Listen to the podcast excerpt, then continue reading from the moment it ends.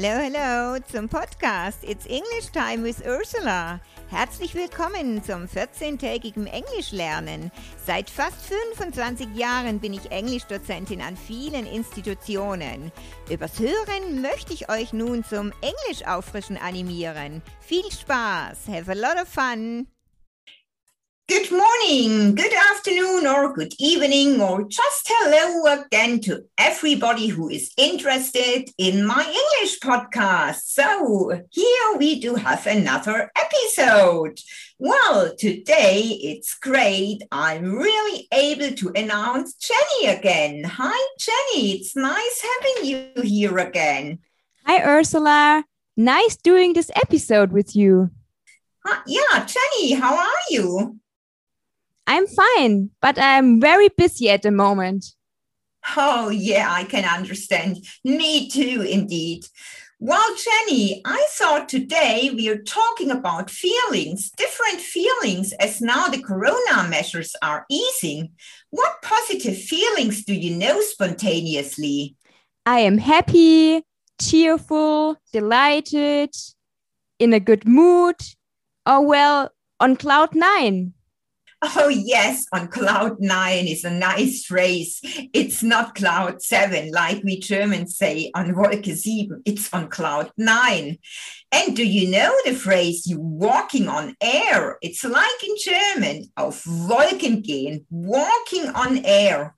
Or I am over the moon, over the moon, which means überglücklich. Walking on air sounds funny. I'm enchanted. Das heißt, ich bin verzaubert. I am enchanted. Or I am ecstatic. Das heißt selig. Oh, yeah, ecstatic. Yes, selig. Do you know any phrases or idioms with heart? Yes, sure. I know some. I love people who are warm hearted or kind hearted. Yeah, exactly. Kind hearted. That means gütig oder gutherzig, kind hearted. I also like people who are wholehearted. Wholehearted, that means aufrichtig. And some tell really heartwarming stories. Heartwarming stories bedeutet rührende Geschichten oder heartrending stories, herzergreifende Geschichten. Heartrending stories. I definitely don't like cold hearted or hard hearted people. Also kaltherzig, hartherzig, hard hearted people. Nor heartless people. Also herzlose Menschen. Oh, yes, you're right. Neither do I, nor hard hearted, nor heartless people. Oh, yes. And some really have a heart of stone, ein Herz aus Stein, a heart of stone. And they don't have their heart in the right place, don't have their heart in the right place, which means ihr Herz am rechten Fleck.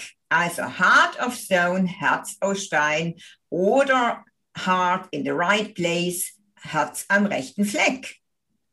I think now during Corona pandemic, some were really downhearted, also niedergeschlagen. Downhearted, which means niedergeschlagen. Oh, yes, you're right. And I think some got depressed or were devastated. Devastated, which means am Boden zerstört. Devastated or even distressed. Distressed ist verzweifelt. Distressed. Yes, I know a neighbor. She was down in the dumps. Down in the dumps.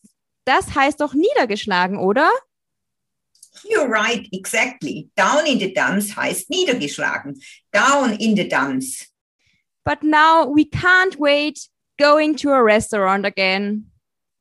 Yes, some are eagerly awaiting going to their favorite shop or restaurant. Eagerly await, das heißt sehnlichst erwarten. Eagerly await. But now I think we stop with these words. Let's do a bit business words. What do you think? How to present something is important, isn't it? Oh, yes, indeed, it is important. I'm starting. I'd like to outline the benefits for the audience. I think it's a good phrase. Also die Vorteile für die Zuhörer aufzeigen. or to put more attention on something. Mehr Aufmerksamkeit auf etwas lenken. Yes, to outline the benefits for the audience. Yes, that's correct. It's a good phrase. Or to stress a point, etwas hervorheben. To stress a point, etwas hervorheben. Another phrase, I get the audience thinking about. Ich bringe die Zuhörer dazu, über etwas nachzudenken. I get the audience thinking about. Also die Zuhörer dazu bringen, über etwas nachzudenken. Aber by the way, Jenny, wie fängst du eigentlich deine Präsentation an? Oh, I'd like to tell you about or explain about. Or there are three main points I'd like to make. Also ich möchte hauptsächlich über drei Punkte sprechen. And my presentation will take around, mm, well, maybe 30 minutes. I think it shouldn't take too long. Presentation um, will take around, das heißt, sie wird ungefähr 30 Minuten dauern. Hmm, that's good. Yes, you're right. It shouldn't take too long. And also, it's good to say that brings me to the next point. Yeah. Also, das führt mich zum nächsten Punkt. That brings me to the next points. Or, in other words, the slide gives you an overview of. Die Folie gibt Ihnen einen Überblick über. The slide gives you an overview of. Die Folie gibt Ihnen einen Überblick. Yes, sure. And to end is similar. That brings me to the end. Feel free to ask any questions. I thought you might ask that. Das bedeutet, ich dachte mir, dass Sie das vielleicht fragen würden. I thought you might ask that. Ich dachte mir, dass Sie das vielleicht fragen würden. Yes, I thought you might ask that. Exactly. I thought you might ask that. Yes, it is really as easy as that. Das ist so einfach mit gängigen Redewendungen. It is as easy as that. I think let's stop for today. We talked about really different things, the feelings and some business phrases. Yes, you're right. Now I'm going to repeat some words. On Cloud 9, das heißt auf Wolke 7 und Cloud 9, kind-hearted, also gütig, gutherzig, kind-hearted. And down in the dumps, down in the dumps, das ist niedergeschlagen. Yes, and devastated ist am Boden zerstört. Devastated. Oder distressed. Distressed, that means verzweifelt. Distressed, verzweifelt. And I really like people who have their heart in the right place, die ihr Herz am rechten Fleck haben. Have their heart in the right place and not have a heart of stone. Well, and also some people they really tell heart-rending stories. Heart-rending stories für herzergreifende Geschichten. Or heartwarming stories, rührende Geschichten, heartwarming stories. Yes, so that was really a lot again. Yes, for the audience and for all the listeners. Well, Jenny, it was really nice doing this episode with you, talking about different feelings.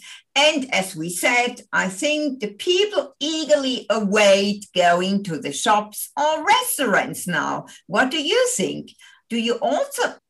Oh, yes. So you also eagerly, eagerly await for that. Of course, you're right. So it was really nice talking to you again today. Have a nice evening, Ursula. Yes, the same for you. Take care, have a good time, and I really look forward to doing an episode with you again. So take care. Bye bye, Jenny. Thank you. Bye bye, Ursula.